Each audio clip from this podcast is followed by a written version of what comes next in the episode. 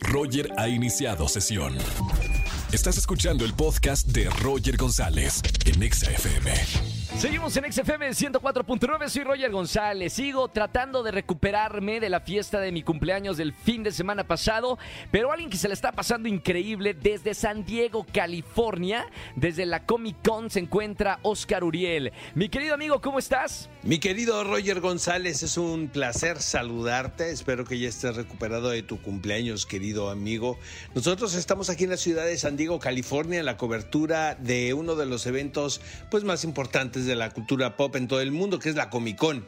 Pero bueno, como bien sabes, esto está afectado por la huelga de escritores y de actores, entonces realmente no va a haber participación de celebridades, eh, solamente directores. Por aquí está Kevin Smith tratando de salvar, de sacar a flote este barco, porque él es uno de los consentidos en, en este evento y los organizadores están haciendo lo que pueden para poder sacar este evento al cual no va a asistir un solo actor. Imagínate, querido Roger, siendo una de las plataformas más importantes que hay en todo el mundo para el lanzamiento de nuevos proyectos, pues ahora estas personalidades no van a poder asistir porque el sindicato les pidió que no hicieran sus respectivas promociones. Entonces vamos a ver qué se puede hacer este año en la Comic Con. Va a estar muy divertido, la verdad. Quiero ver el episodio de Hotel Continental, que es este spin-off de John Wick. Tengo muchísimas ganas de ver eso. El primer episodio de la segunda temporada de Entrevista con el Vampiro,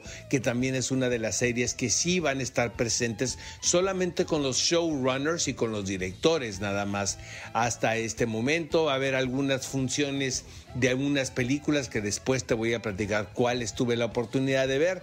Y pues bueno, mira, me voy a tomar el tiempo que nunca tengo en una Comic Con de entrar a los pabellones y ver con cuidado cada uno de los booths de los editoriales, ver los libros, ver los objetos coleccionables, que realmente esa es la raíz y el espíritu de esta convención. Pero bueno, les está de verdad este fin de semana ocupadísimo en cuestión de estrenos. Está Barbie, está Oppenheimer. Pero en este momento, querido Roger, te voy a platicar de Oppenheimer. La verdad, pues evidentemente es uno de los títulos más ambiciosos estrenados este año. Eh, se espera que sea la película de esta temporada veraniega. La competencia está muy fuerte porque obviamente está Barbie, está el nuevo capítulo de Misión Imposible. Pero mira, ahí te va.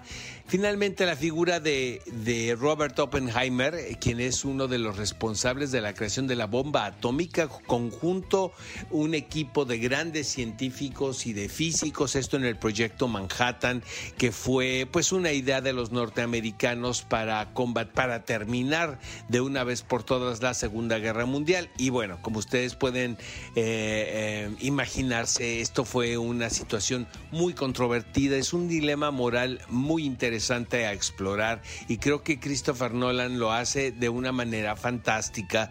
Ahorita te voy a decir qué fue lo que no me gustó de la película, pero finalmente nos pudiera parecer a nosotros que es una, un tema, es un personaje un tanto ya lejano a, nuestras, a nuestros tiempos, pero cuando vean la película, amigos, se van a dar cuenta de la actualidad de la temática que está proponiendo. Hay un diálogo importantísimo que dice, el personaje de Emily Blunt, quien interpreta a la esposa de Robert Oppenheimer, de Opie, y le dice, yo, yo no sé a dónde va esto, eh, siento que la humanidad está cambiando de rumbo, eh, hay mucha incertidumbre en, en el mundo en este momento y me da muchísimo miedo eso porque no sé qué pueda sucederse. A partir de ahí se cuenta la historia de Oppenheimer, interpretado por Killian Murphy, fantástico, sin duda alguna ya está considerado considerado como uno de los actores en las categorías para competir por el premio a la mejor actuación masculina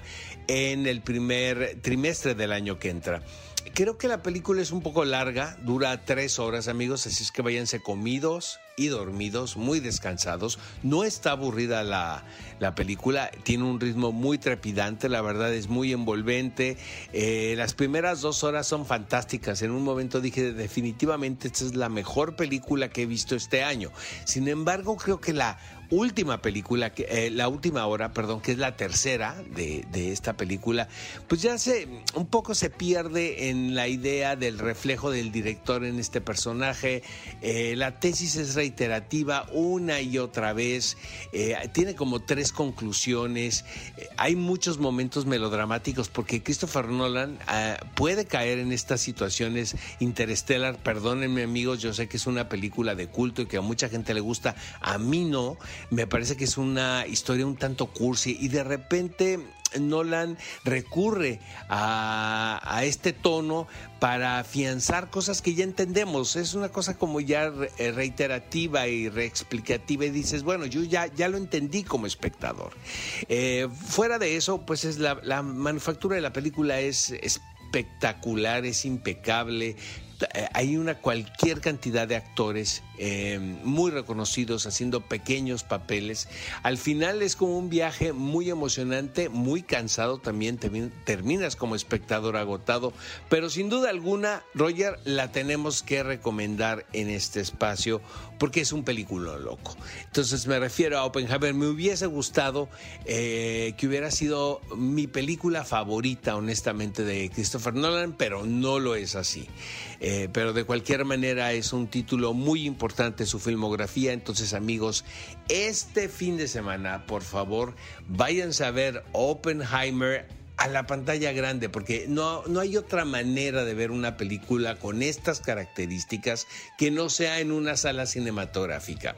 Por lo pronto, mi querido Roger, nos vamos a la cobertura de Comic Con. El próximo jueves te cuento qué se sucedió en este evento tan controvertido. Hay mucha expectativa de qué se va a hacer para sacar este barco a flote y yo te lo cuento y se los cuento el próximo jueves. Les mando un fuerte abrazo y nos escuchamos la próxima semana. Gracias, mi querido Oscar. Síganlo en todas las redes sociales. Ya saben, las mejores recomendaciones de cine y en plataformas digitales con Oscar Uriel y aquí en la radio con nosotros como todos los jueves, sin importar si está en San Diego, en Japón, en España o en cualquier parte del mundo, todos los jueves con nosotros. Escúchanos en vivo y gana boletos a los mejores conciertos de 4 a 7 de la tarde por Exa FM 104.9.